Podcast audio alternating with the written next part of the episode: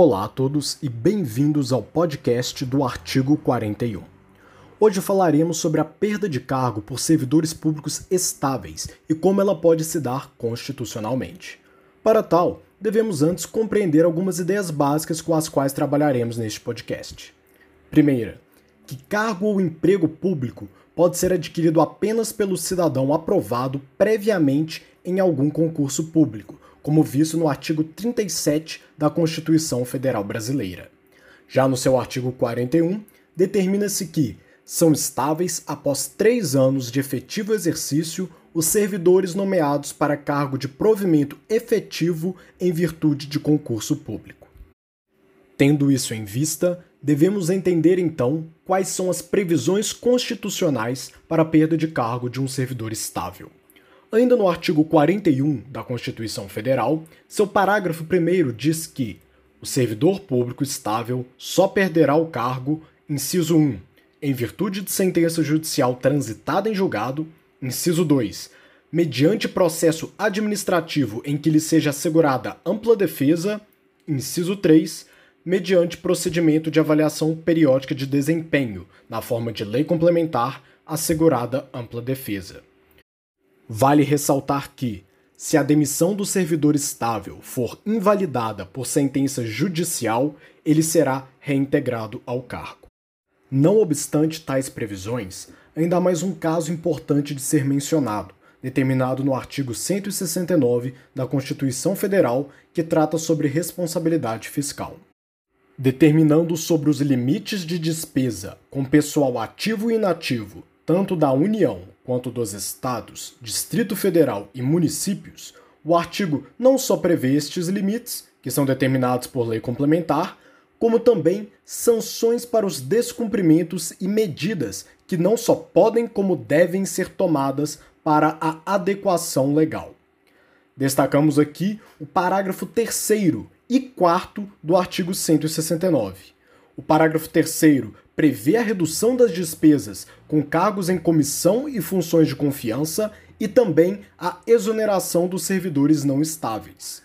Já o parágrafo 4 caso as medidas adotadas com base no parágrafo 3 não sejam o suficiente para assegurar o cumprimento da determinação legal, ele determina que o servidor estável poderá perder o cargo, desde que em ato normativo motivado de cada um dos poderes, especificando a atividade funcional, o órgão ou unidade administrativa objeto da redução de pessoal.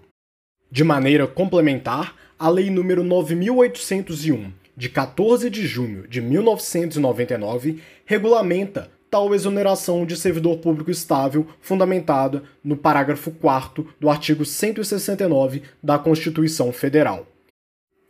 Dentre os vários pormenores trabalhados nesta lei, vale destacar a necessidade de se estabelecer um critério geral e impessoal para escolher e identificar quais servidores estáveis serão desligados dos seus respectivos cargos. No artigo 2, parágrafo 2, determina-se que o critério geral para identificação impessoal será escolhido entre 1. Um, menor tempo de serviço público, 2. Maior remuneração.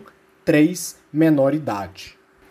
Esses critérios existem para garantir a isonomia e proteger o servidor público de possíveis abusos dos responsáveis pelas demissões.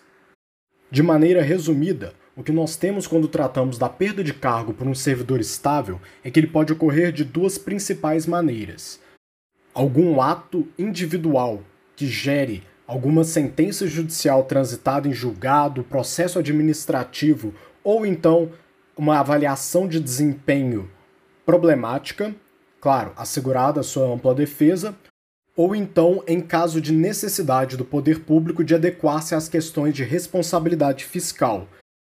Necessário antes reduzir pelo menos 20% das despesas em cargos de comissão e funções de confiança e exonerar também servidores não estáveis. Desta forma, vemos que é sim possível demitir um funcionário estável, embora altamente improvável. Na verdade, nunca foi utilizado o parágrafo 4 do artigo 169 da Constituição, o que não invalida a prerrogativa da administração pública de demitir tais servidores, porém são condições extremamente específicas, raras e custosas, de uma perspectiva mais política. Portanto, a previsão constitucional do artigo 41, embora já utilizada, quase não ocorre e a previsão do artigo 169 ainda não ocorreu. Muito obrigado e até semana que vem.